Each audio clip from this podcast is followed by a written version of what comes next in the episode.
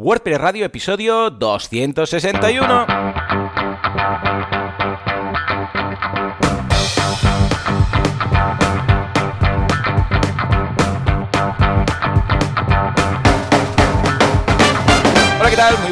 Bienvenidos a WordPress Radio, el uh, programa, el podcast en el cual hablamos de este fantástico CMS llamado WordPress. ¿Quién hace esto? Pues bien, el creador, fundador de Internet y el que pone las IPs cada mañana a las 4 de la mañana, por eso antes no hay Internet, Javier Casares, que podéis encontrar en javiercasares.com y servidor de ustedes, Joan Boluda, consultor de marketing online, director de la Academia de Cursos para Emprendedores, boluda.com.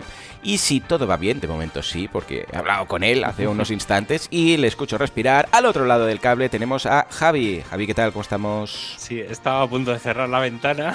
No te, no te digo, no te digo, te digo más, que justo estaba moviendo de ventana a ventana y digo, espera, voy a cerrar cosas. Y sí, sí, sí, sí. Digo, anda, que cierro justo cuando empezamos el programa. Ya ves, ya ves. Javi, ya me he pasado el Monkey Island, ¿eh? El Return ¿Ah, of Monkey Island. Yo no, no, he tenido, no tengo tiempo ni. ¿Sabes qué pasa? Que he estado afónico. La semana esta anterior estuve afónico. Ah, Entonces, claro, el médico me dijo dos cosas. Primero me mandó callar que no es normal, y segundo me mandó a hacer gárgaras, pero literalmente, con bicarbonato. Sí. Y entonces dije, pero yo soy podcaster, y me dijo, yo soy médico. Dije, bueno, vale. Ac acaté así un poco, ¿no? Las órdenes y dije, ¿qué hago ahora? Estos time blockings que tenía yo aquí grabando y dije, pues nada, Monkey Island, Return to Monkey Island. Y muy bien, muy bien. Entre el libro este que me recomendaste y Sí. el libro, pues ah, ahí digo, y el juego, pues... Está- Ah, muy recomendable para todos los que jugaron las dos primeras partes. Hace alguna mención a las otras, pero eh, se ubica justo al final de la segunda. ¿eh? Hay un O monstruo de tres cabezas. Hay un mono de tres Hombre, cabezas. por supuesto, obligado. Está Y una obligado. batalla de insultos. Sí, sí, también, también. también. Hombre, eh, claro, son los, Inevitable, inevitable. Está muy pensado para cerrar bien todo lo que sería la, La la saga. trilogía, la saga y tal. Y hay muchos, muchos guiños a todos los que jugamos con 20, que ahora tenemos 40. O sea que, eh, ya os digo, muy bien, muy recomendable. Lo único que podría criticar es que es un pelín corto. Eh, Ah, bueno. Yo lo hubiera hecho poquito más, ¿sabes? Porque, bueno, claro, también porque he metido aquí toda la semana, igual se me ha hecho corto porque... Ya, es que claro. Claro, esto es trampa, ¿no? Ah, por cierto, hay dos modos. Bueno, también es cierto, a ver, hay dos modos de jugar. Entonces hay un modo más fácil para centrarte más en la historia y un po- uno más difícil para centrarte más en los puzzles y tal. Entonces yo jugué el fácil y ahora empezaré a jugar el difícil. Con lo que por eso quizás mi percepción era de que era más corto. Eso también. Está. Bueno, Javi, ¿tú qué? Si no has tenido Monkey, seguro que has escrito algo.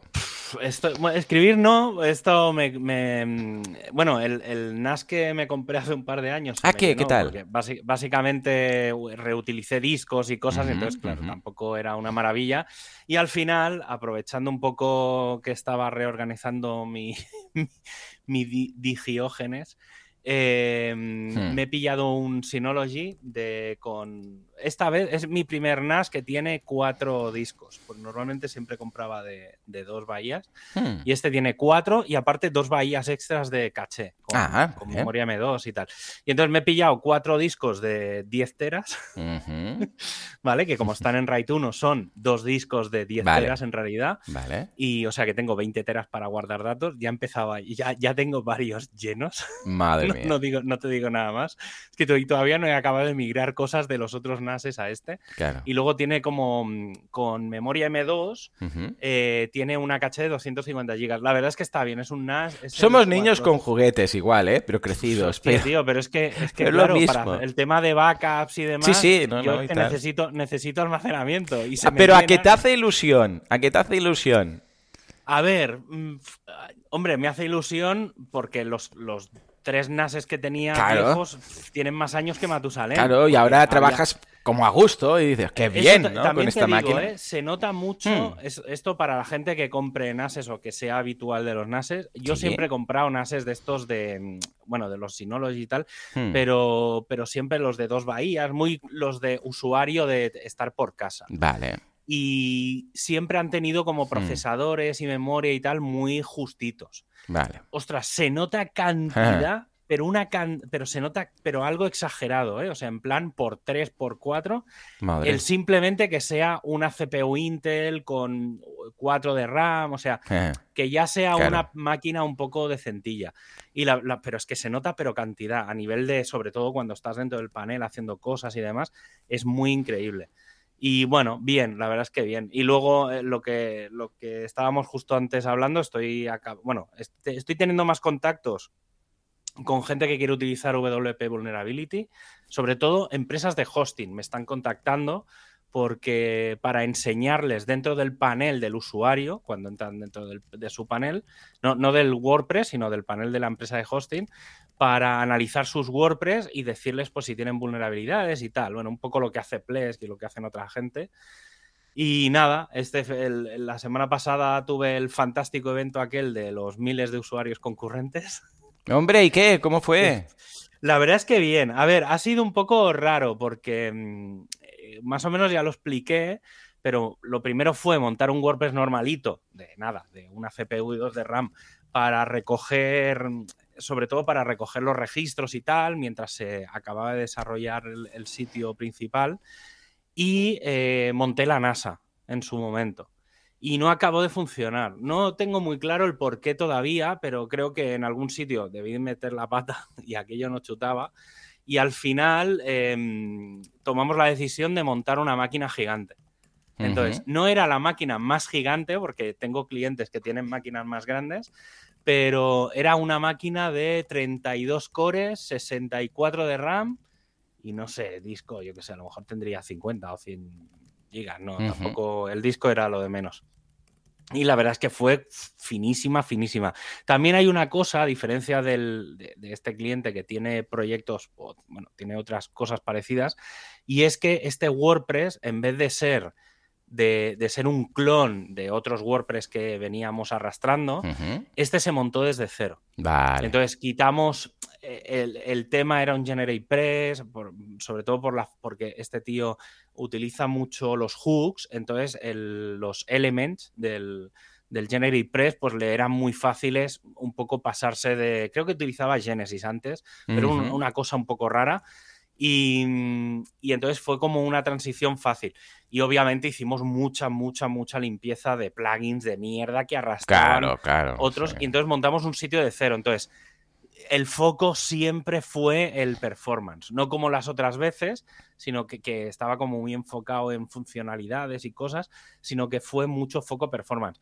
Y la máquina es que no pasó en ningún momento del 20%, en el pico mm. máximo. Muy bien, que a gusto, es que se trabaja a gusto, claro, dices. Y sobre todo el, haber trabajado muy bien las capas de caché, porque claro, el, el problema de este proyecto era que te tenías que loguear para ver el, vídeo en directo, digamos, la emisión en directo, tenía un chat, entonces para entrar en esa página tienes que loguearte con usuario y contraseña.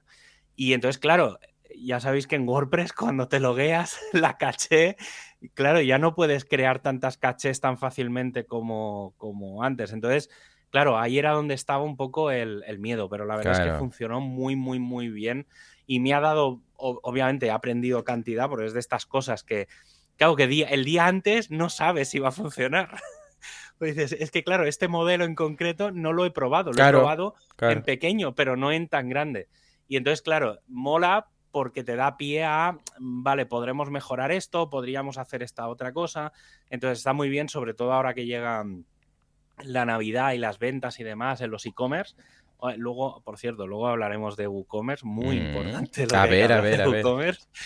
Pero bueno, bien. Y nada, así un poco en general, el domingo estuve en una feria de adopción de perretes y gatetes hmm. y compañía, porque como que fue aquí en Granada, en Armilla, y mm, pues como estamos preparando el Do Action para el tema de los ah, claro, sí, y demás, pues fui y un poco recopilé, estuve hablando con la gente, la verdad es que hice un poco trabajo de campo eh, y estuvo muy bien, o sea, muy bien porque fue en el fondo fue coger especificaciones de qué es lo que, lo que tendremos que hacer. Y nada, mañana tenemos, mañana que es miércoles 28, tenemos el WordPress Translation Day. Eh, en Granada vamos a hacer una meetup en la Facultad de Traducción para, por si alguien se quiere venir, para enseñar un poco pues, cómo se traduce y demás. El, yo, voy a hacer un poco mi agenda, pero bueno, por si alguien me quiere ver estos días. En Málaga voy a estar el jueves porque va a haber una meetup que ahora van a hablar de temas de backups. Eh, en Alaurín estaré el viernes 7, que es este viernes, no, el siguiente, que en ese caso voy a dar yo una charla y voy a hacer una que no había hecho nunca y me da un poco de miedo porque va a ser en directo, o sea, va a ser un poco en tiempo real. Es una charla, eh, me he puesto aquí VPS, pero básicamente eh, lo que voy a hacer es eh, contratar un VPS vacío, ¿vale? O sea, que solo lleve el sistema operativo y el objetivo es acabar con el WordPress instalado. Y entonces uh. voy a explicar paso a paso todas las cosas que cambio a nivel de sistema operativo, de mm, eh, optimización de la base de datos, optimización del Nginx, optimización del PHP, eh, cómo instalar el, WordPress desde WP-CLI. O sea, voy a hacer toda la instalación que yo normalmente hago a los clientes y la voy a hacer ahí en directo. O sea, ya digo, ¿eh? Y entraré, tendré una máquina preparada por si acaso, ¿vale? Pero, pero la idea es contratar un, VPS en ese momento, hacer toda la instalación y cuando acabe la charla, pues destruir el VPS y hasta aquí hemos llegado. Pero bueno, un poco sobre todo para que la gente tenga claro Em, todas las cosas que hay que tener en cuenta cuando se monta un, hosting. Y nada, y luego ya el domingo 16 estaré por Madrid, estaré en Alcalá de Henares, que hay un WordPress Day. Y nada, estaré allí un poco a ver cómo va. No, tampoco todavía no puedo decir mucho. Hablaré seguramente, bueno, voy a dar una charla de temas de seguridad, muy sencillita, no esperéis tampoco nada, pero bueno, un poco aprovechando WP Vulnerability y cuatro cositas de, de seguridad de WordPress, mm, pinta bien. O sea, tengo, la verdad es que he de reconocer que esta, esta última semana he empezado a echar en falta los eventos de WordPress. y, pero bueno, lo, he echado en falta y no, porque como sé que de aquí a diciembre tengo 20.000 eventos. Ya. Em, pero empieza la rueda, no sé. Eh, dentro de poco es la. Bueno, este fin de semana ha sido la WordCamp Pontevedra, que por lo que sé ha ido bastante bien. O sea, la verdad es que chulo a ver mañana si me cuentan cositas, porque sé que ha habido gente que, voy a ver mañana que, ha estado allí. Eh, dentro de nada es la WordCamp Valencia, eh, que también estaré, si, no, sé todavía si dando una charla o tal, pero bueno, estaré por allí, sobre todo en el Contributor Day. Y luego la WordCamp Sevilla, que también tiene bastante pinta. La WordCamp Sevilla va a ser muy, muy, muy inicial, o sea, muy de nivel bajo inicial de WordPress, un back to the basics total. Y la verdad es que pinta bastante bien pinta bastante bien y yo creo que va a haber mucho networking y demás. Mm, no sé, está guay. Ahí ya digo, ¿eh? se acercan, se acercan cosas. Sí, sí. ¿Y tú qué, qué tal? ¿Cómo ha ido la semana? Yo bien, yo, eh, bueno, aparte del Monkey Island y del libro, curso en boluda.com de Canva, que te digo algo, cada vez eh, están añadiendo más funcionalidades y, claro, a ver, no evidentemente para el diseñador gráfico, para el profesional, ¿no?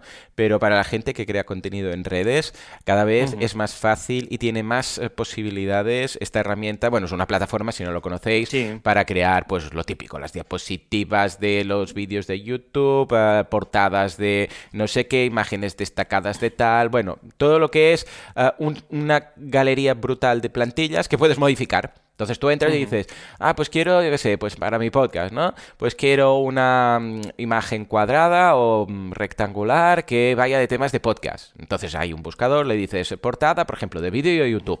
Ya te dice las dimensiones correctas, las actuales, porque van cambiando, yo qué sé, pues Facebook, Twitter, todos estos de vez en, eh, de vez en cuando dicen, ahora cambian. tamaño. Sí, y tal. Y entonces le dices, pues palabra clave, podcast. Entonces te, te muestra, que sé, tropocientas con micros, no sé qué, mm, en casco auriculares, tal y cual. Entonces tú eliges la que te gusta, modificas todo, ¿eh? porque puedes cambiar imágenes, o sea, puedes estropear todo lo que quieras, lo que te presentan, que envías el texto, cambias todo, nosotros que somos eh, poco diseñadores, pues lo podríamos estropear rápido, y yo me limito a cambiar el texto, algún detallito y tal, y, nada, lo exportas y lo utilizas. O sea que muy, muy recomendable esta herramienta. Además tiene un mes, si no recuerdo, gratuito. O sea que lo podéis probar para hacer el curso. Y ya está. O sea que ahora sí, nos vamos a nuestro patrocinador. Porque si Canva está muy bien para crear pues eh, diseños y dibujicos y estas cositas. Si lo que queréis es tener una web, pues para eso tenéis ah, el Canva, donde colocarla, nunca mejor dicho, SiteGround.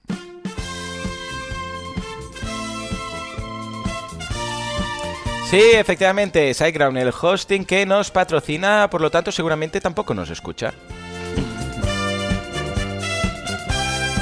Si tenéis una web y os va el negocio y queréis que esté ahí siempre y que si alguien viene y os, pues os la hackea, por ejemplo, ningún problema. SiteGround tiene ahí, bueno, tiene firewalls que, que ya lo quisieran los bosques.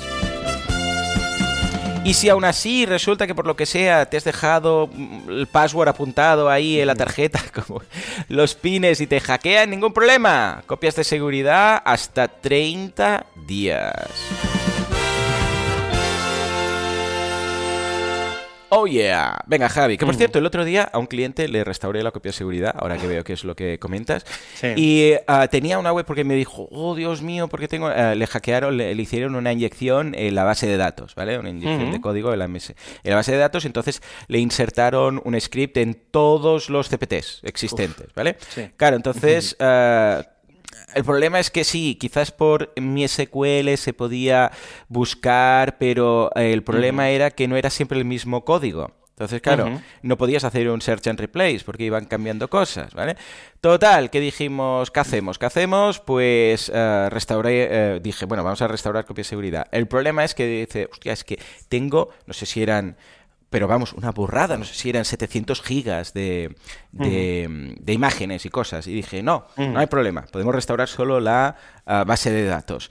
Y nada, fue un please, sí, sí. Además, incluso te permite hacer una restauración, pero ah, solo para que te la bajes, te la deja ahí en la raíz para que te la bajes, te permite aplicarla, te permite muchas cosas, o incluso si quieres restaurar ciertas tablas o ciertos directorios también. Con lo que esto es muy cómodo, porque hay ciertas copias de seguridad por ahí que es todo o nada, ¿eh? Sí, eh, es que el tema de las copias de seguridad sí es un tema muy complejo. Mm. O sea, realmente es.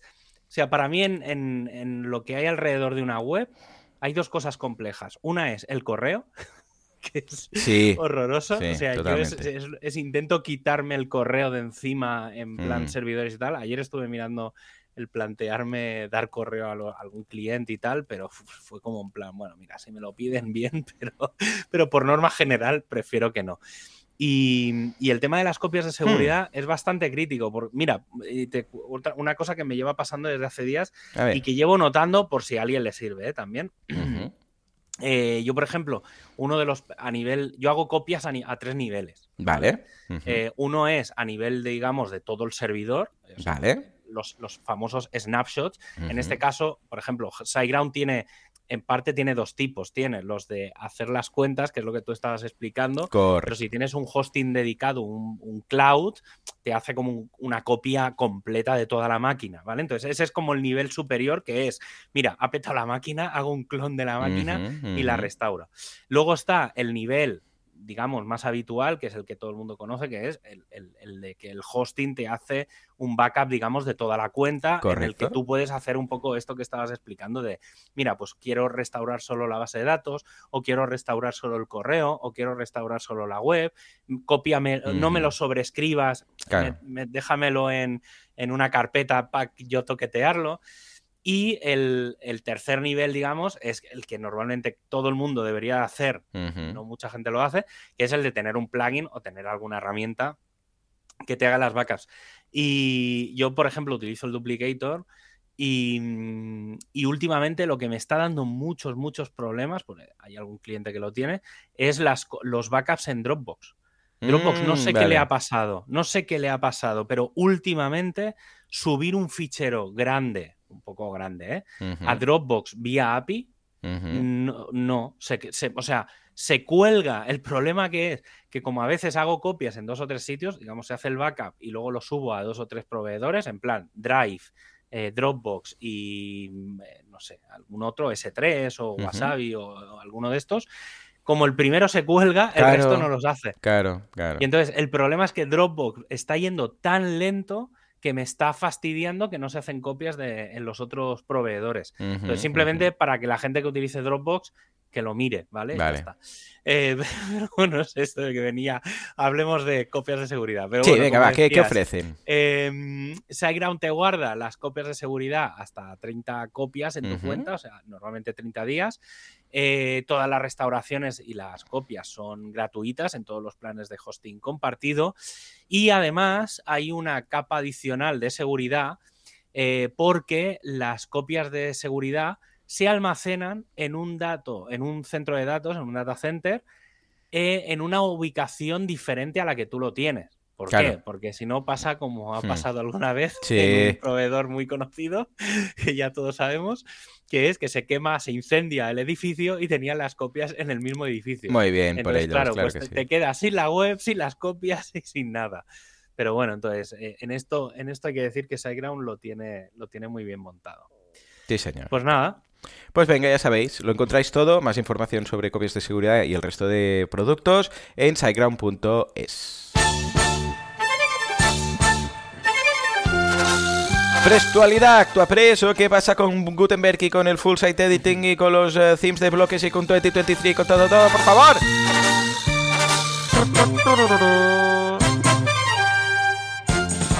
Bueno, bueno, bueno, venga, va. Javi, cuéntame, cuéntame. A ver, empiezo con una noticia previa. Eh. Más que nada porque creo que puede ser interesante. ¿eh? El equipo de WordPress TV, eh, bueno, una persona en concreto, ha, ha hecho una cosa que llevaba ahí como pendiente desde hace mucho tiempo. Creo que lo han hecho con, ¿cómo se llama? El- con Zapier, digo, con eso que tanto te gusta. ¿Verdad? Sí, sí, sí. Eh, pues se ve que lo han acabado haciendo con Zapier y entonces van- han, han preparado WordPress TV para que automáticamente suba los vídeos a YouTube. Interesante, interesante, porque claro, supongo que ellos lo deben tener hospedado en WordPress TV, ¿no? Supongo, en su Sí, o sea, propio, todos los, ujú, claro, todos los servicio de vídeos está- streaming. Está, en VideoPress Claro, eh, y claro. El, el hosting es de Automatic y está subi todos los vídeos están en S3. El problema de eso es que, por ejemplo, está la, famosa limitación de que los vídeos de WordPress TV no pueden pesar más de un giga. Claro, claro. bueno, hay una serie de limitaciones ahí raras eh, que afectan un poco a calidad y a cosas. Y entonces eh, lo que se ha planteado, bueno, se están planteando varias cosas, ¿eh? pero bueno, la fase 1, que era la más rápida, es vamos a coger todos los vídeos y con todas las descripciones y con todo y lo vamos a subir a, a YouTube. Entonces, el planteamiento es que oficialmente YouTube sea como el sitio donde ver los vídeos de, de WordPress TV, por así decirlo, y que WordPress TV se, se quede como el almacenamiento histórico. Esto tiene también otra cosa y es una de las cosas que se está planteando, yo creo que cuando pase toda esta primera fase, es la, la contraria, que es vamos a empezar a subir los vídeos a YouTube en la mayor calidad posible, Vale. porque claro, al final, y entonces Claro, claro. de ahí cogemos uno que nos permita guardar una copia y la guardamos en WordPress TV. Mm, Vale, claro. Eso yo creo que va a ser fase 2, pero creo que Mm. al final va a ser eso.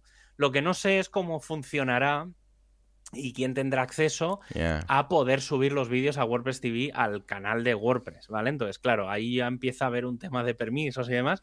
Pero bueno, que sepáis que está habiendo eso. Eso molará porque todos los vídeos de las WordCamps, de las meetups y demás estarán en YouTube, en un sitio centralizado, y molará. Porque Claro. al final, como todos los vídeos pasan las revisiones y demás, no va a haber, no, no van a quitar ningún vídeo de YouTube. Al menos por, por temas de permisos o de cualquier cosa, porque al final ya, ya esa, esa revisión previa se ha pasado por, por el equipo de WordPress TV. Así que nada, bueno, muy buena noticia. Sí, señor, muy bien. muy Siguiente tema. Te- en- no sé si prefieres que hable ya directamente de, de WordPress 6, eh, de 6.1, o si quieres que comente antes, es que lo dejo para el final, pero estoy por comentarlo ahora, el tema de WooCommerce 7. Venga, y va. Del, hi- del, del HPOS. Venga, va, va. Te- Vale, Sí, pues, sí, eh, va, va, ve, venga, va, sí, empecemos sí, con eso. Vale, es que hay ver. tanto para elegir y tan Es- interesante. es- sí, no, es que lo que pasa es que el tema de WordPress 6.1 eh, es, es largo, entonces Claro. prefiero quitarme cosas de en medio antes. Vale, venga. Porque, a ver, el tema es, em, creo que ya lo comentamos la semana pasada o la otra, que eh, WordPress 7.1 Ujú. eh, va a ser la versión que de forma automática, es que esto va muy ligado con lo que te pasó a ti hace un par de semanas. Cierto. que van a mover todos los orders, es decir, todos los pedidos, los van a sacar de la tabla de post a una tabla propia. ¿Vale? ¿Te suena? Chan, chan, chan. ¿No? Juanca. Sí, sí, hazlo, hazlo, Juanca. Más, alto, más alto. Sí, sí, efectivamente, es lo que estuve comentando hace una semana o dos semanas, no sé. Que, madre mía, lo que tomó, lo que tomó de tiempo hacer toda la migración. Entonces, estoy muy interesado para ver cómo lo van a hacer. Sin liarla, porque precisamente FooCommerce no tiene una, ¿cómo lo diría? Un histórico de actualizaciones mayores eh, sin problemas, por decirlo de forma fina. Entonces, varias cosas. Eh, así, datos generales, ¿eh? porque me he estado mirando un poco por encima porque hay, mucha documentación, pero bueno. Primer tema. Eh, estos días están saliendo muchas versiones de la 6.9, ¿vale? Simplemente que lo sepáis tal, actualizad todo porque la verdad es que están haciendo bastante trabajo. Sobre todo porque em, las versiones, la 7.0 y la 7.1, van a ser versiones muy de trabajo de fondo. Vale. Vale, entonces la, potente va a ser la 7.1. Es decir, todavía quedan. Y ah, para mí lo más preocupante es que va a salir a principios de noviembre. Ah, ya te entiendo. ¿Vale? Que es justo mm, después del Black Friday. Sí, sí, sí. y antes de Navidad. Entonces, no, sé si es una buena época para hacer cambios en los WooCommerce. Pero, bueno, han lanzado una versión beta. Vale. ¿Vale? Entonces, por un lado, estamos empezando a tener las betas de la 7.0 que en principio no afectarían, pero bueno, mm, si tenéis WooCommerce grandes, os recomiendo ir probando todas estas versiones, al menos hasta que pase todo este fregado, eh, porque va a haber movidita. Entonces, eh, por otro lado, han lanzado una versión en paralelo que no tiene número, por así decirlo, es como la 7 algo, pero no, no tiene, que es la versión que han llamado eh, Custom Order Table. ¿Vale? Porque esta versión em, es como un. Bueno, es un spin-off para exclusivamente probar el High ah, Performance Order Storage Upgrade. Vale. Entonces, eh, es como ya digo, ¿eh? no es para ponerla en producción, sino es para copiar y hacer la prueba de la actualización para ver lo, un poco lo que tú explicaste, cuánto tarda, si la base de datos se va a tomar por saco. Entonces, cosas que he visto. Por un lado, se podrá hacer por WPCLI. Hombre. Han hecho un comando que son. Solo para eso. En plan WC. Pero que lo documenten bien, ¿eh? Por favor. Eh, no, no, no. Si te, eh, dejaré el enlace porque está muy bien documentado. Han lanzado una página que se llama em, High Performance Order Storage Upgrade Recipe Book. ¿Vale? entonces explican, tiene varias secciones, entonces explican qué es el, el, HPOS, ¿vale? Pues un poco el tema de, mira, tenemos las tablas de post, eh, vamos a, mm, sacar... los productos van a seguir ahí, ¿eh? Es decir, lo único que va a salir son los pedidos. Entonces vamos a mover los pedidos a unas tablas que no son las de los, las, nativas de WordPress. ¿Por qué? Porque los pedidos tienen una serie de datos añadidos, que no tiene un producto, em, que, es, que permitirán ordenarlo y hacer una serie de cosas y meter, digamos, performance en la parte de pedidos.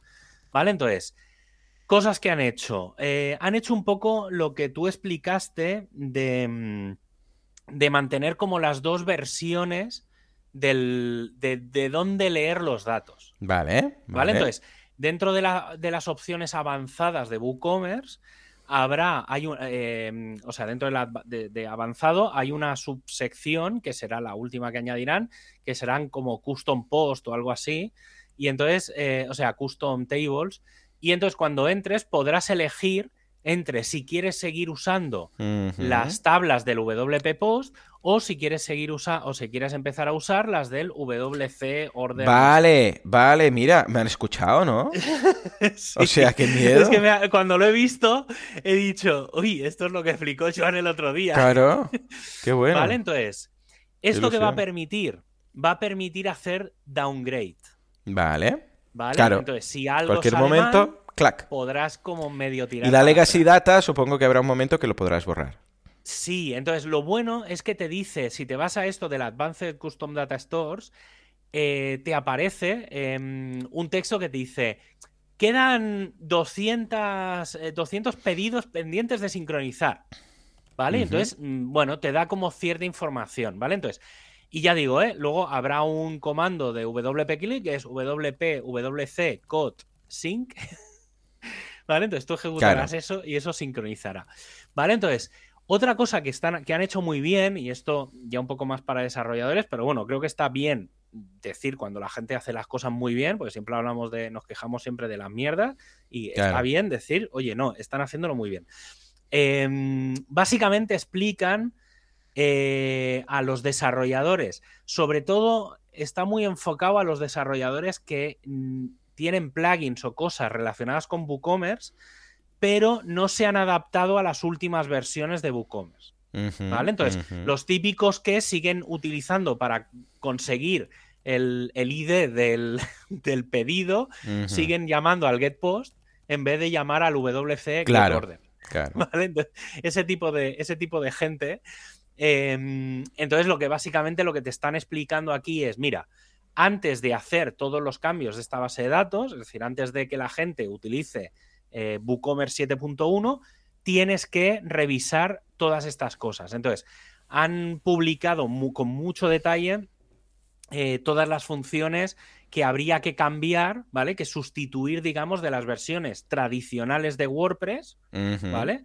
A las funciones específicas de WooCommerce. Vale, Porque todas las funciones, además, suelen tener los mismos valores, las mismas, los mismos parámetros, entonces es como relativamente fácil hacer las migraciones, ¿vale?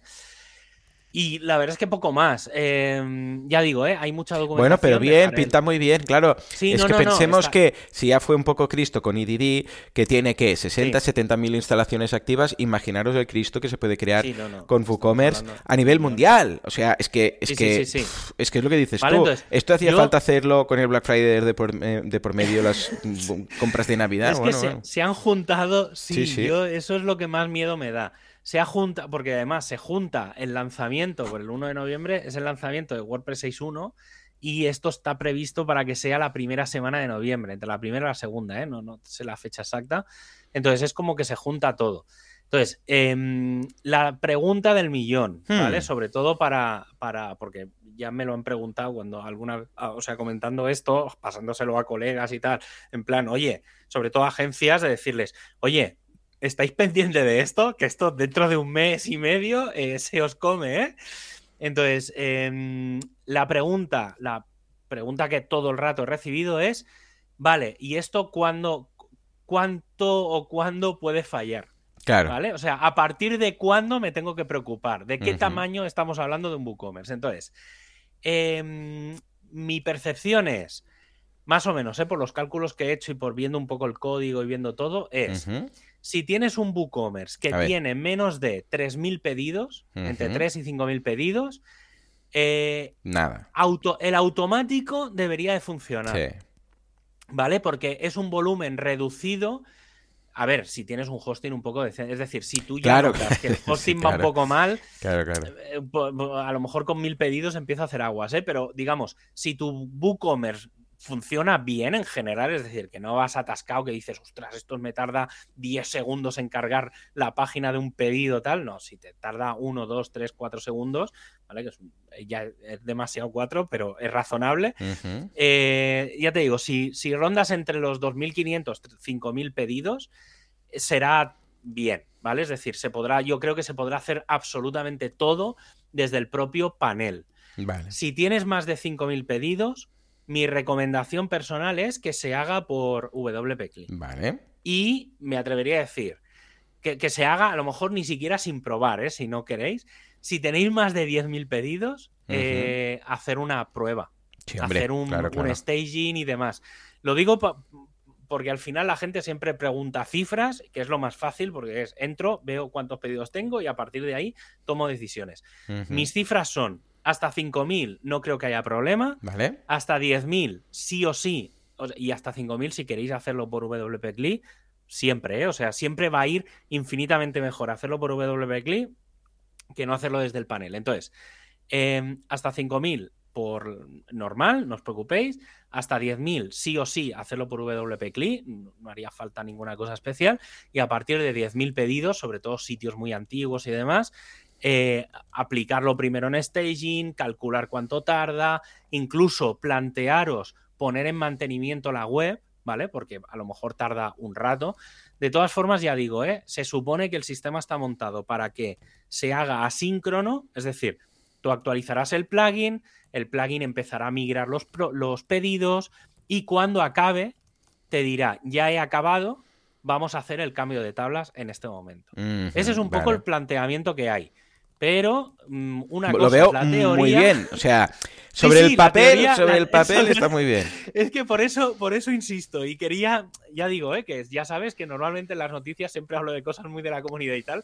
Pero es que creo que es un tema tan delicado que puede afectar a tanta gente que creo que valía la pena. O sea, podría haber sido tema del día, ¿eh? Pero es que creo que es muy, muy importante, mm, ya digo, ¿eh? porque mm, puede afectar mucho yo personalmente es que como lanzaron ayer la beta esta y demás, que ya es la tercera versión, es decir, o sea que ya se han encontrado cositas, pero es la primera, es la, versión 3 de esta versión rara.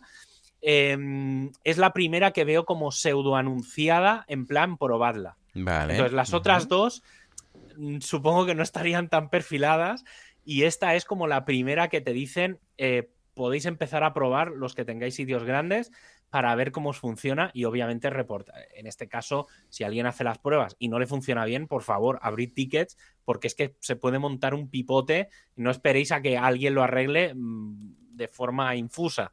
¿Vale? O sea, si os falla, si alguien hace la prueba y si no, que nos escriban también si alguien hace la prueba, yo intentaré hacerla. Como tengo algún WooCommerce pequeñito, haré un poco los procesos de para explicar un poco qué es lo que se ve, qué es lo tal.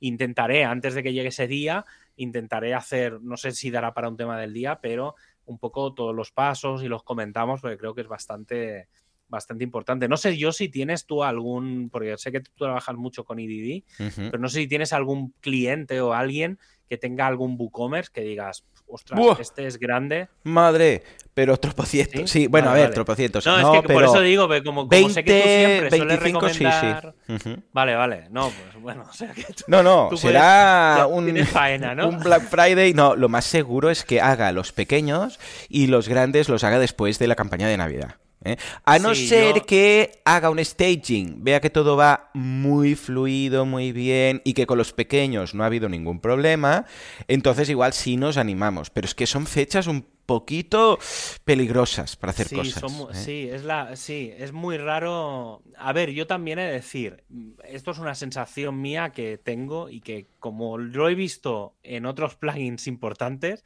tengo la sensación de que mm, de que van a abrir como dos versiones de WooCommerce. Ya sabes que los plugins por defecto no permiten dos ramas, pero se pueden hacer cosas, ¿vale? Es decir, si hay una versión de una rama menor, es decir, no sé, en este caso estamos hablando de WooCommerce 6.9 algo y WooCommerce 7.1 algo, eh, yo creo que si se, como habrá mucha gente que no suba a la 7.1, si hay algún agujero de seguridad importante, yo creo que van a hacer versiones menores y van a hacer push para eh, forzar la actualización de forma remota desde WordPress.org. Que eso es algo que ya se, que se ha hecho. o sea, y no hace mucho, ¿eh? hace un par de meses se hizo, no recuerdo con qué plugin, pero era un plugin de estos de uno de estos de no sé si era el Contact Form 7 o uno de este estilo, que había un agujero gigante, gente que no había actualizado la nueva versión y, se forzó la actualización menor, ¿vale? Para aplicar ese parche. Es algo que es raro, pero es algo que se puede hacer. Y me da que con WooCommerce va a pasar. Vale. ¿Vale? Precisamente por eso, al menos hasta febrero o así, que habrá gente, yo creo que hasta el 15 de enero. Es que, claro, el problema es que en Estados Unidos las rebajas empiezan el 1 de enero. Claro. Entonces, yo creo que hasta el 1 de febrero no es la fecha correcta mm. de A no ser, a ver, que vaya todo muy fluido, que digas, no, no, es que mira. A ver, yo creo que lo han probado mucho, mucho, mm. mucho. Es que ¿eh? la juega, se la juegan mucho, ¿eh? Ya, es que es, es, es el e-commerce más usado. Entonces, claro, imagínate a nivel. es como si pasa algo chungo. O sea, es que saldrá la. Bueno, será trending topics, será noticias, todo, ¿eh? Es, por eso digo, eh, sobre todo, que, a ver, ya digo, ¿eh? Pinta muy bien sobre el papel.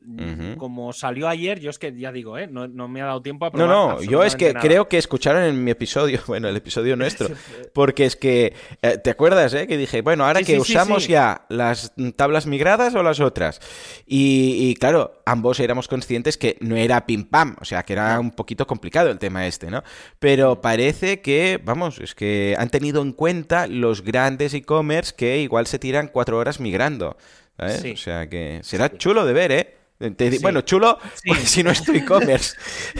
Desde el punto de vista de. si no te pasa nada, sí, será muy chulo de ver cómo funciona todo a la primera. Claro. Perfectísimo. A ver. No, pero bueno, yo creo que eh, estará. Yo creo que estará bien hecho. Hay que decir que todo el tema de crones, de cosas asíncronas de WooCommerce, siempre ha funcionado muy bien en general. Eh, lo que pasa que siempre ha tenido como un trabajo extra por parte del usuario. ¿Vale? De pulsar el botón de tengo que actualizar. Entonces, yo creo que ese trabajo previo de tú actualizas de versión, no le das al botón de actualizar la base de datos y todo sigue funcionando, ya, ya es un hito, porque en teoría tendrías que estar con una base de datos actualizada y nueva. Entonces, mm. yo creo que van a seguir ese funcionamiento de mm, todo va a funcionar normal con el sistema hasta que tú decidas hacer el cambio. A ver. Entonces, lo que me pregunto es qué pasará con la siguiente actualización. Es decir, cuando llegue la 7.2, ¿qué pasará si no has tocado las, las cosas anteriores. Claro. Pero bueno, ahí está. Claro, porque normalmente, bueno, con EDD pasa, supongo que aquí también, pues se guarda en WP Options pues un registro de todas las migraciones que se han hecho, las que no, las que se han saltado, o sea, todos los procesos por los que se ha pasado, para actuar de una forma o de otra. Porque igual te dice, por ejemplo, ¿eh? o sea, si tú tienes esto marcado, igual te dice, no puedes actualizar a 7.2. Primero tienes que actualizar a 7.1. Por ejemplo, por ejemplo. Piensa que está el WooCommerce, es un poco el, mayor user del Action eh, Schedule, ese, ¿cómo se Schedule, sí, sí, sí. Es que, es sí, bueno, ya los hemos entendido. Es de las palabras más difíciles Madre mía de Dios, sí, sí. O sea, no se parece, es Schedule.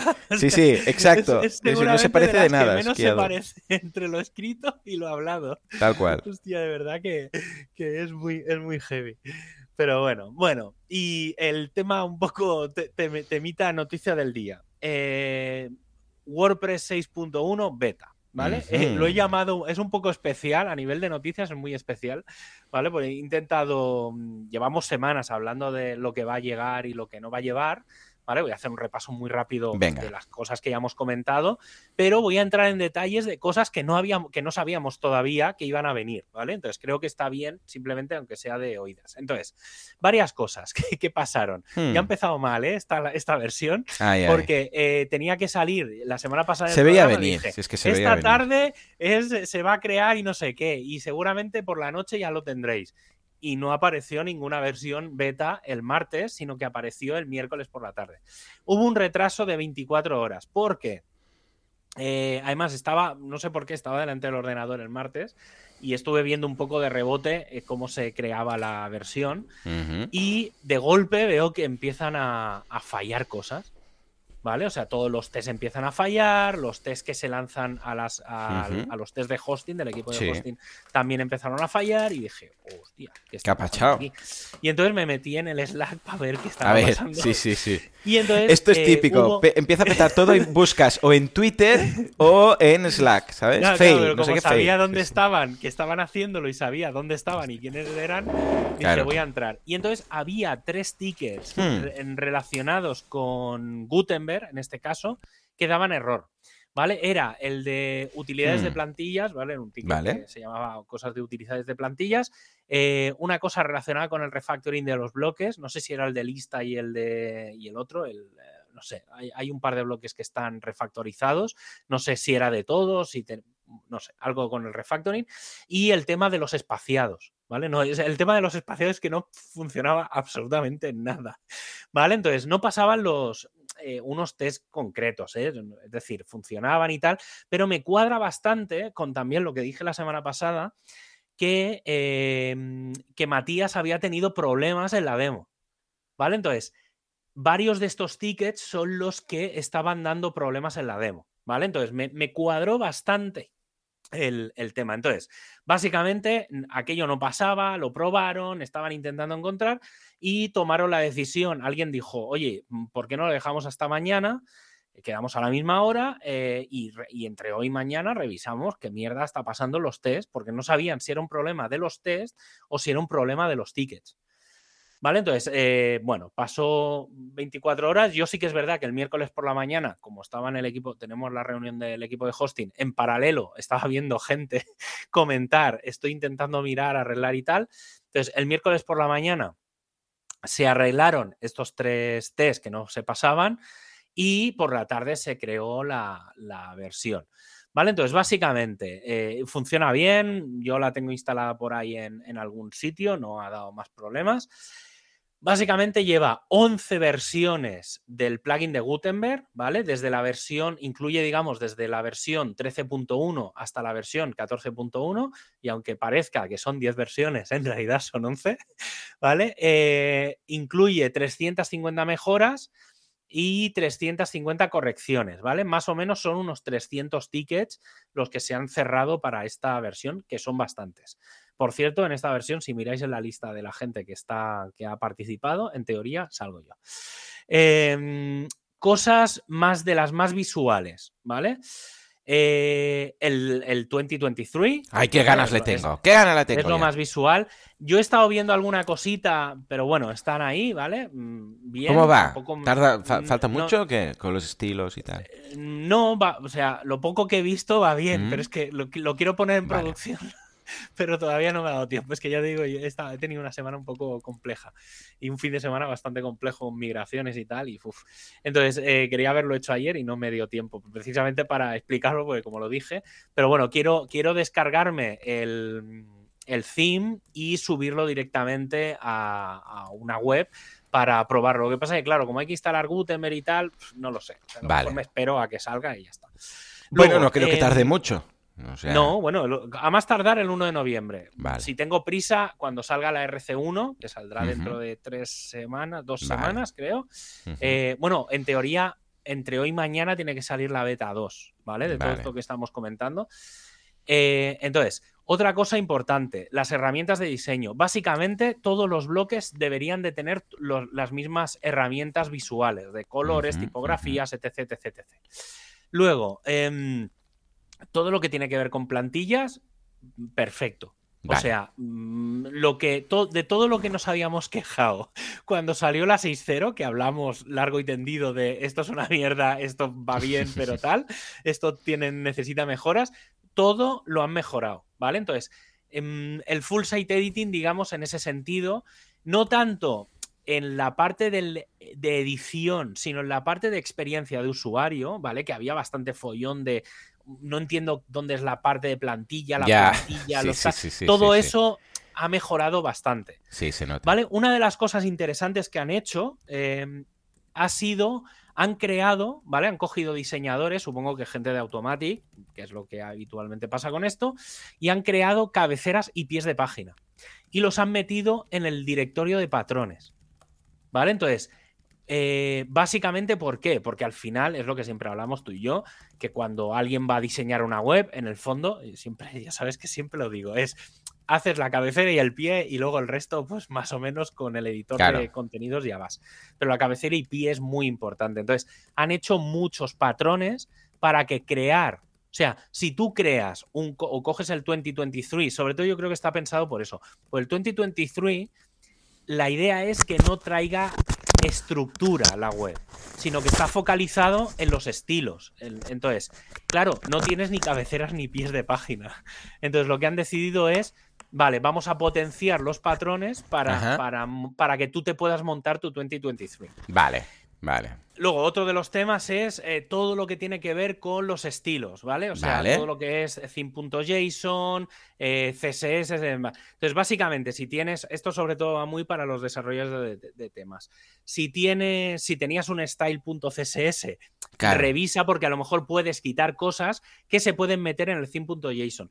El objetivo, yo creo que mm, se están dando cuenta que el objetivo es que el concepto en su día hablábamos de temas clásicos y temas de bloques, yo y, y, en su día llegamos a hablar de que habían como 5 o 6 niveles de claro, sí, mezclas tal. Entonces, yo creo que la, eh, se está forzando a que la gente que tenga temas clásicos eh, se convierta en un tema híbrido. El tema híbrido básicamente es que le metes el theme.json, que ya de forma nativa se va a leer, es decir, no, no hay que hacer nada en especial, si activas lo que comentaba antes de la herramienta de diseño, lo que va a hacer es leer el theme.json de forma que tu tema clásico se convierta en...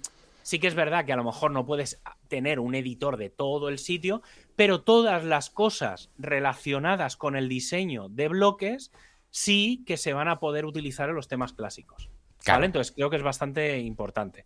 Luego, otra cosa, cuando si, si eres de los que crea custom post types, vas a poder darle patrones por defecto. Oh, qué bien. ¿Vale? Entonces, tú no lo sé, ¿eh? me lo invento, pero tú imagínate que hay un patrón que muestra, mm, no sé, un listadito de mm, perretes y haces un custom post type que tiene que ver con perretes. Pues puedes hacer que cuando un usuario vaya a crear un contenido de ese custom post type de perretes, automáticamente entre la lista de patrones pueda seleccionar como unos cuantos que son los que se adaptan a ese custom post type, ¿vale? Entonces, básicamente, como resumen, ¿vale? O sea, yo creo que esto es, será fase 2. Ya digo, ¿eh? esto es la parte de desarrolladores.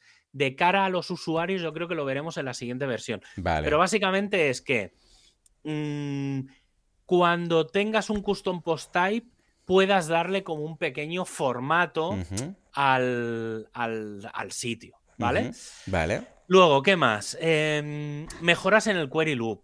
¿Vale? Entonces, en el, en el query loop, eh, lo que se ha hecho, pues bueno, bastantes mejoras, sobre todo en cuanto a poder. Eh, una de las cosas que más han pedido, y esto lo, mm. lo, vi a Matías que se lo pedían, era em, el que tú te vayas al bloque de query loop y puedas filtrar, por ejemplo, quiero los posts de esta y esta categoría, o quiero los que tengan esta categoría y este, y este tag, o esta categoría o este tag, y ese tipo de cosas. Es decir, que todo lo que tiene que ver con las consultas del SQL, por decirlo de alguna forma, se puedan llegar a hacer. Antes era, oye, lístame los X contenidos o filtramelo por una categoría. Entonces, todo eso va a evolucionar. Yo creo que el Query Loop, poco a poco, viendo un poco lo que están haciendo otros, porque eh, tanto GeneratePress como mm, eh, Elementor han lanzado su propio bloque de Query Loop. ¿Vale? Entonces, y son bastante más potentes que el nativo. Entonces, yo creo que han, han, empezado a aprender un poco de. Claro, es que. Vale, pues a lo mejor esto es lo que quiere la gente. Luego, eh, para mí el más importante, que es el poder usar el, editor de partes de plantilla en los temas clásicos y para los desarrolladores el tema de poder inyectar tipografía fluida, ¿vale? Los temas, toda la parte de desarrollo ver con el frontal, ¿vale? Es decir, todo lo que es con plugins, core y demás, hay cosas, ¿vale? Que ahora comentaré algunas, pero hay muy poca cosa. Entonces, más, más cosas, digamos, ya randoms, ¿vale? Eso es un poco lo más destacado. Entonces, por ejemplo, los 20 y algo ya, ya van a eliminar eh, las llamadas a Google Fonts. Lo que se han hecho, básicamente lo que se ha hecho es, se han descargado la Google Font, la han metido en una carpeta de assets y la fuente se llama directamente del propio, del propio servidor. Luego, em, una cosa que estábamos justo hablando antes de empezar el programa, se ha corregido en los temas, que los plugins ya se había hecho en la versión anterior, en los temas que se llaman igual los del repo con los que no están en el repo, ¿vale? Los típicos de Cinfores y demás. Uno que se llame mm, Javier, ¿vale? Y hay un tema que se llama Javier en el repo, en, sí, en, WordPress.org. Eh, pues eh, básicamente pues lo que han hecho es que no choquen, ¿vale? Entonces eh, simplemente los desarrolladores de temas añaden una línea en el Readme XT o en, algún fichero de estos y, ya está, básicamente es, hace como un pseudo prefijo y demás. Y luego, em, bueno, con respecto al tema de PHP, básicamente WordPress 6.1 será la primera versión compatible con PHP 8.0 y 8.1. Hay que recordar que la 6.0 el WordPress actual no lo es. Si os han puesto el PHP 8.0, bájalo a la 7.4, ¿vale? Em, la 6.1 será beta compatible con PHP 8.2, que saldrá a finales de este año. Eso básicamente quiere decir que si lo activáis, en principio debería de funcionar todo, al menos el core, no hablo de plugins, pero mm, tendréis logs de error, ¿vale? Porque hay warnings y hay cosas que se saben, es decir, se sabe lo que no funciona, pero todavía no ha dado tiempo a arreglarlo, ¿vale? Lo que sí que ya es bastante seguro es que eh, en WordPress 6.2, que saldrá calculo que de cara a finales de enero o principios de febrero, eh, ya lo será compatible. Entonces, por primera vez en mucho tiempo, hmm. WordPress será compatible con el 100% de versiones de PHP, ¿vale? Esperemos que a partir de ahora siga otra vez este ritmo porque ha sido tal. El otro día, hablando con gente de Core, me dijeron que si no fuera por una serie de problemas que han dado PHP 8.0 y 8.1, hubieran conseguido que WordPress 6.1 fuera compatible con PHP 8.2, mm, pero que no les, ha, no les ha dado tiempo por una semana. O sea, porque claro, ya no le había dado tiempo a meterlo en la beta y al no estar en la beta ya no ha entrado. Pero esta, me lo, ya te digo, ¿eh? me lo dijeron. Estamos, si, me hubieran dejado dos o tres días más, lo hubieran metido en esta versión. Pero, dice, pero bueno, da igual porque en la siguiente saldrá sí o sí. Luego, otra cosa importante, en salud del sitio, van a aparecer muchos, muchos nuevas, eh, nuevos análisis ah. de caches, de temas de rendimiento. Había una prueba para mejorar eh, el tema de base de datos. Eh, no sé, hay mil cosas, ¿vale? Entonces, no sé al final qué es lo que entrará o no, pero sé que han hecho push para meter muchas cosas, ¿no? De las que estaban bastante probadas. Vale. Y luego em, hay más de 15 tickets relacionados con cambios y con nuevos hooks, ¿vale? Ya sean filtros, ya sean lo que sea, ¿vale? Pero con pequeñas funcioncitas, ¿vale? De, esas que permiten tocar el propio core de WordPress sin tener que cambiar el código de WordPress, ¿vale? Entonces, son pequeñas mejoras. En este caso, cuando ya lo avisaremos, cuando salga el, las Dev Notes, que saldrán, yo creo que en tres semanas, cuando salga la RC1. Y, una de las cosas que es interesante, además es un ticket de de, una persona bastante conocida de la comunidad que falleció hace unos años eh, y estaba el ticket ahí abierto.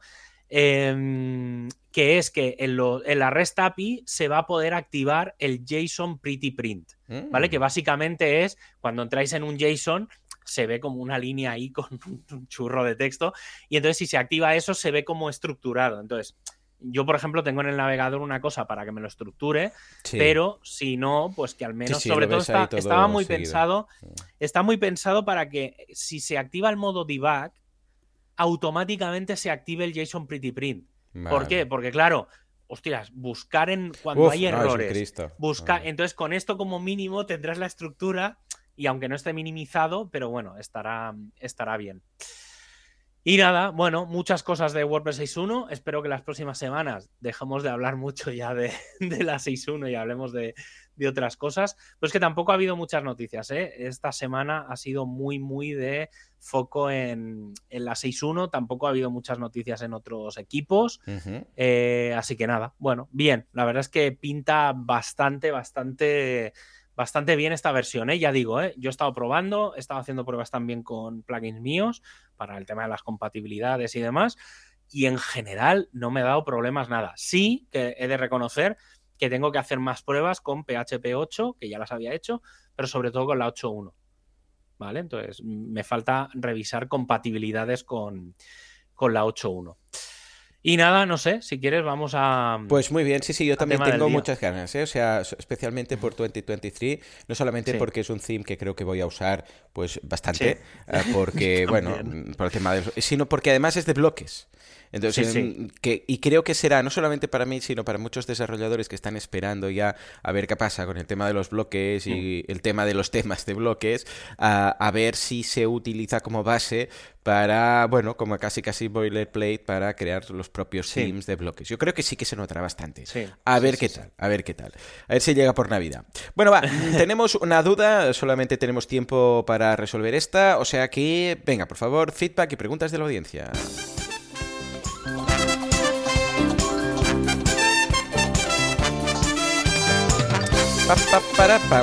Para, para, para, bam. Es Diego que nos la manda y nos dice lo siguiente.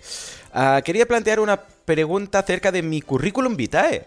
Aunque tengo formación académica sanitaria, cuando acabé la carrera me dediqué, mientras encontraba trabajo, a hacer cursos de marketing digital, e-commerce y desarrollo web. ¿Vale? Me suena. Mientras publiqué varias páginas web personales en WordPress, gracias a lo que aprendí en esos cursos y lo que fui captando de forma autónoma, autónoma en Internet, esto me ha permitido que haya podido sacar un dinero extra haciendo desarrollo y mantenimiento en WordPress. ¿Vale? Por ello, he hecho un currículum vitae en el que me postulo como desarrollador web, porque toco varios lenguajes de programación. CSS, HTML, PHP, no me puedo considerar programador porque no tengo amplios conocimientos de, por ejemplo, PHP o JavaScript. Si tengo que tocar algo en esos lenguajes, lo que hago es buscar, aprender y tocar. Todos hemos empezado por ahí, con copia de seguridad de por medio. Así he conseguido crear en WordPress, por ejemplo, custom post types. Por otro lado, también he aprendido a hacer bases de datos en Access. Bueno, ya es bastante. Ostras, Access por eso, ¿eh? Madre mía. Uh, sí cómo se corrompían esas bases de datos. Tocando lo necesario en Visual Basic. He hecho bases de datos relativamente complejas a base de preguntar en foros de Access, investigar, ensayo y error, etc. No tengo ningún curso con el que acreditar mi formación, salvo las bases de datos que tengo hechas, que tengo muchas.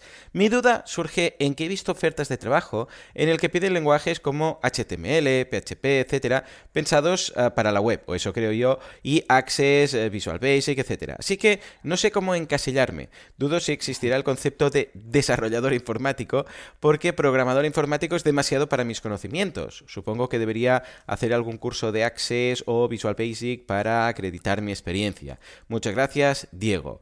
Buah, hay tantas cosas aquí que contar. no sé por, cuando, dónde empezar. A ver, yo, yo, yo, más o menos tengo varias cosas. ¿eh? Em, por un lado, el tema de las nomenclaturas. Ya. Em, a ver, mm, yo más que desarrollador, o sea, desarrollador y programador para mí son sinónimos. No lo sé, ¿eh? pero para mí lo son. Otra cosa es maquetador. O implementador, incluso. O implementador, sí. Un, maquetador implementador es más o menos esa parte, digamos, que no tienes por qué saber programar en profundidad, pero sí que eres capaz de, sobre todo, esto se ve mucho en la parte del frontal, ¿vale? La gente que hace frontal y demás, que lo puede hacer con un editor visual, por ejemplo, ahora con lo que hablábamos del tema de los, de los temas de bloques, pues si tienes que hacer un tema directamente desde el propio panel de WordPress sin tirar una línea de código, eso sería un maquetador implementador, ¿vale? Eh, y luego, por, ejemplo, un implementador, pues también sería buscar esos plugins, buscar todo lo necesario para que el WordPress funcione, aunque no seas programador. El programador, digamos, sería el que te puede crear pues, un custom post type o te puede crear eh, de forma nativa, ¿eh? Hablo. Eh, o te puede crear un plugin de forma nativa o tal. Un implementador sería el que utiliza Advanced Custom Fields, el ACF, para crearlo, que se hace directamente desde el WordPress. Un poco, esos serían los dos niveles. En este caso, yo creo que él lo que es es implementador, es decir, estaría en esa parte que está bien que sepa programar, pero está en ese... O sea, si te quieres vender y no quieres mentir en el currículum, yo me situaría ahí, ¿vale? Digamos. Entonces, luego, con el tema de las acreditaciones y demás, personalmente no existe... Mm, no, ¿verdad? a mí me la sopla bastante a mí también. lo que pone en mi currículum. A mí también. ¿Vale? es decir, pero sí que, entonces sí que voy a dar un consejo y es, si realmente te quieres meter, eh, al menos en el mundo de WordPress, y quieres acreditar cosas, yo lo que recomiendo es GitHub. Sí. ¿Vale? Entonces, por ejemplo, tal cual. Yo, yo una de las cosas que mm, está ahí, pero está un poco por estar, tengo una copia de, mi, uno, de alguno de mis plugins de WordPress, ¿vale? Hay cosas obsoletas ahí que están ya archivadas, pero por ejemplo, el, el no indexeo eh, lo, tengo, lo tengo tanto en el subversion de, de, WordPress y tengo una copia en, el, en GitHub.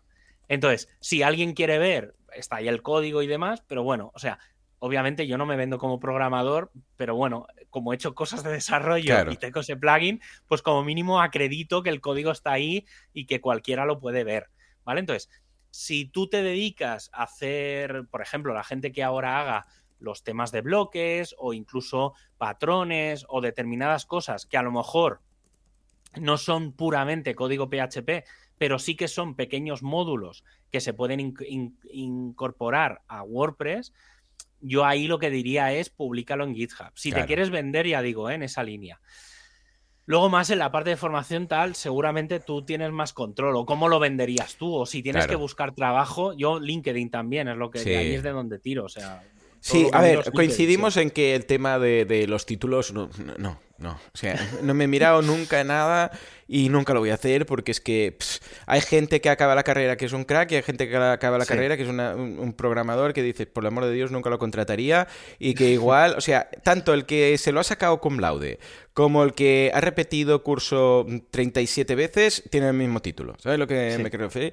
O sea que es qué has hecho, ya sea GitHub, lo que bien apuntas, ah, mm. ejemplos, páginas web, mira, he hecho esto, he hecho lo otro. Ah, coincido también en, contigo que desarrollador, eh, desarrollador y, programador eh, para mí está un poco ahí mismo, ¿vale? Igual sí que programador parece un poco más, pero vamos, lo que sí que lo diferenciaría de implementador, ¿vale? Que es una persona resolutiva, mm. que es capaz de buscar los plugins correctos, hacerlo bien, no instalar el primero que llega, ¿vale? Sino mirar, mirar un poco el código, ver las valoraciones conocer la gente del mundillo WordPress, de, yo qué sé, pues si hay un plugin de Jeff Star, ¿no? Por ejemplo, pues dices, hostia, este es un mega crack no sé qué, o de Mike no sé qué. Todos estos, ah, pues claro, es un implementador que quizás no te va a hacer un plugin desde cero, a no ser que sea muy sencillo, pero que se sabe mover bien, que a veces es lo que necesitas mm. y quizás por donde podrías ir.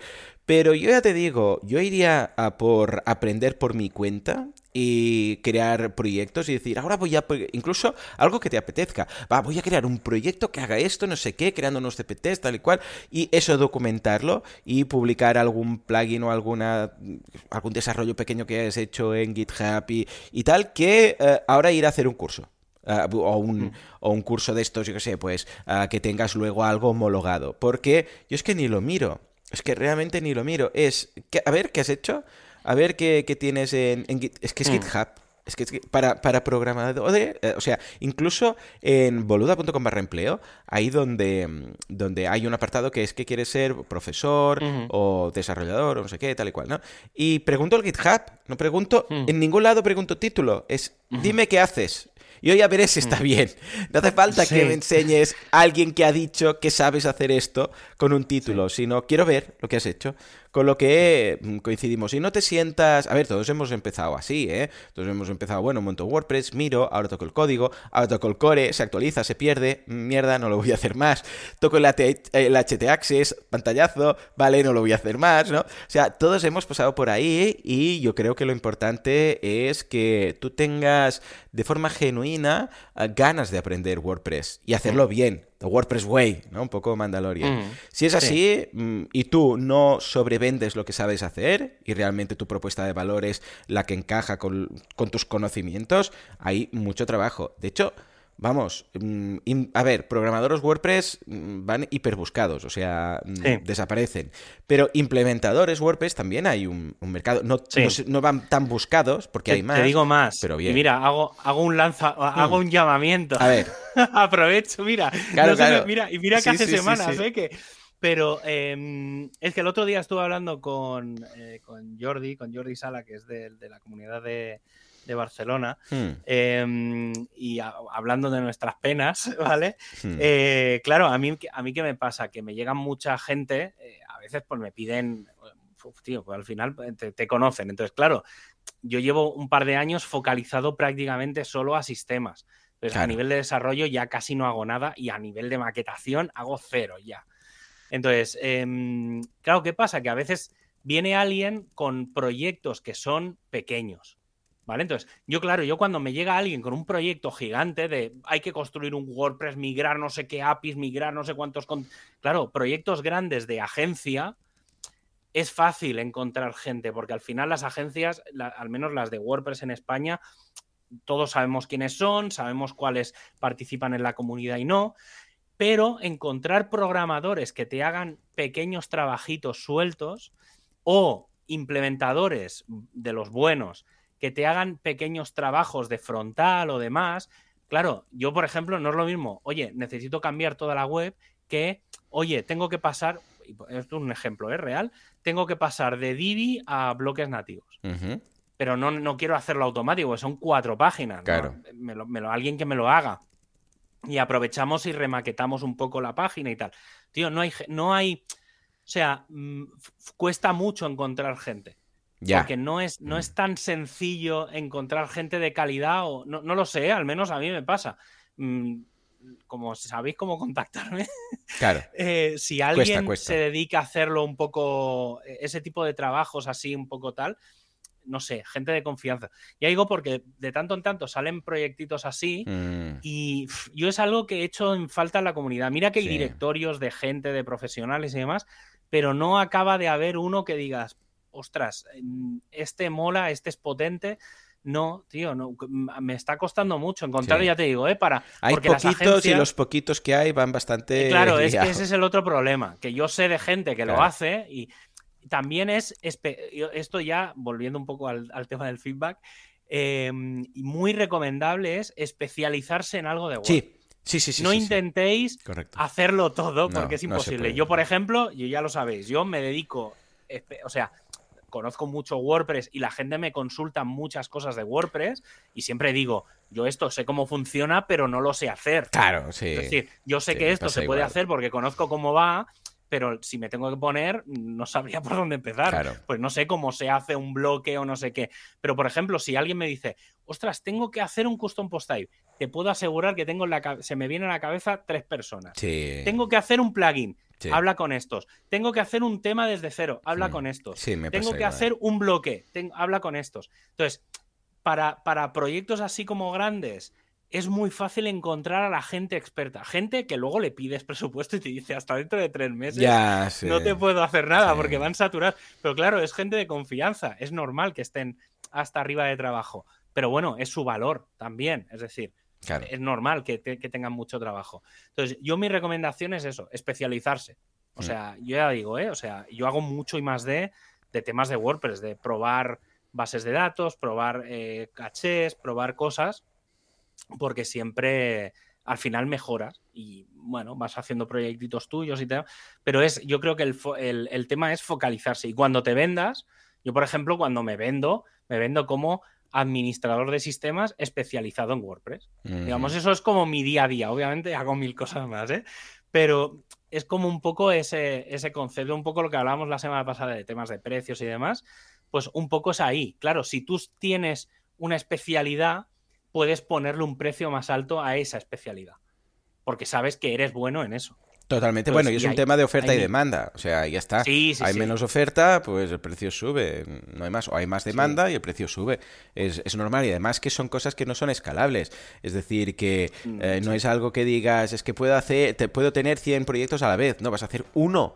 Y, y si en algún momento paras, porque te quieres ir de vacaciones una semana, por decir algo, eh, no cobras. Con lo que es normal que también sea un precio más alto, que no mm. como, yo sé, si fuera pues un, curso o un infoproducto o un libro o cualquier cosa que digas, no, es que puedo vender 100. Entonces es normal que el precio de un mm. especialista sea más alto, totalmente. Muy bien, pues nada, chicos, como siempre, eh, muchísimas gracias por todo, por vuestras valoraciones de 5 estrellas en iTunes y en Spotify y por estar ahí al otro lado, ya que sin vosotros esto sería, porque Javi y yo hablaríamos solos, pero no sería tan divertido. Eh, nos escuchamos dentro de una semana, dentro de siete, de siete días con más WordPress y más radio. Como siempre, aquí, más miércoles de la semana que viene. Hasta entonces, adiós.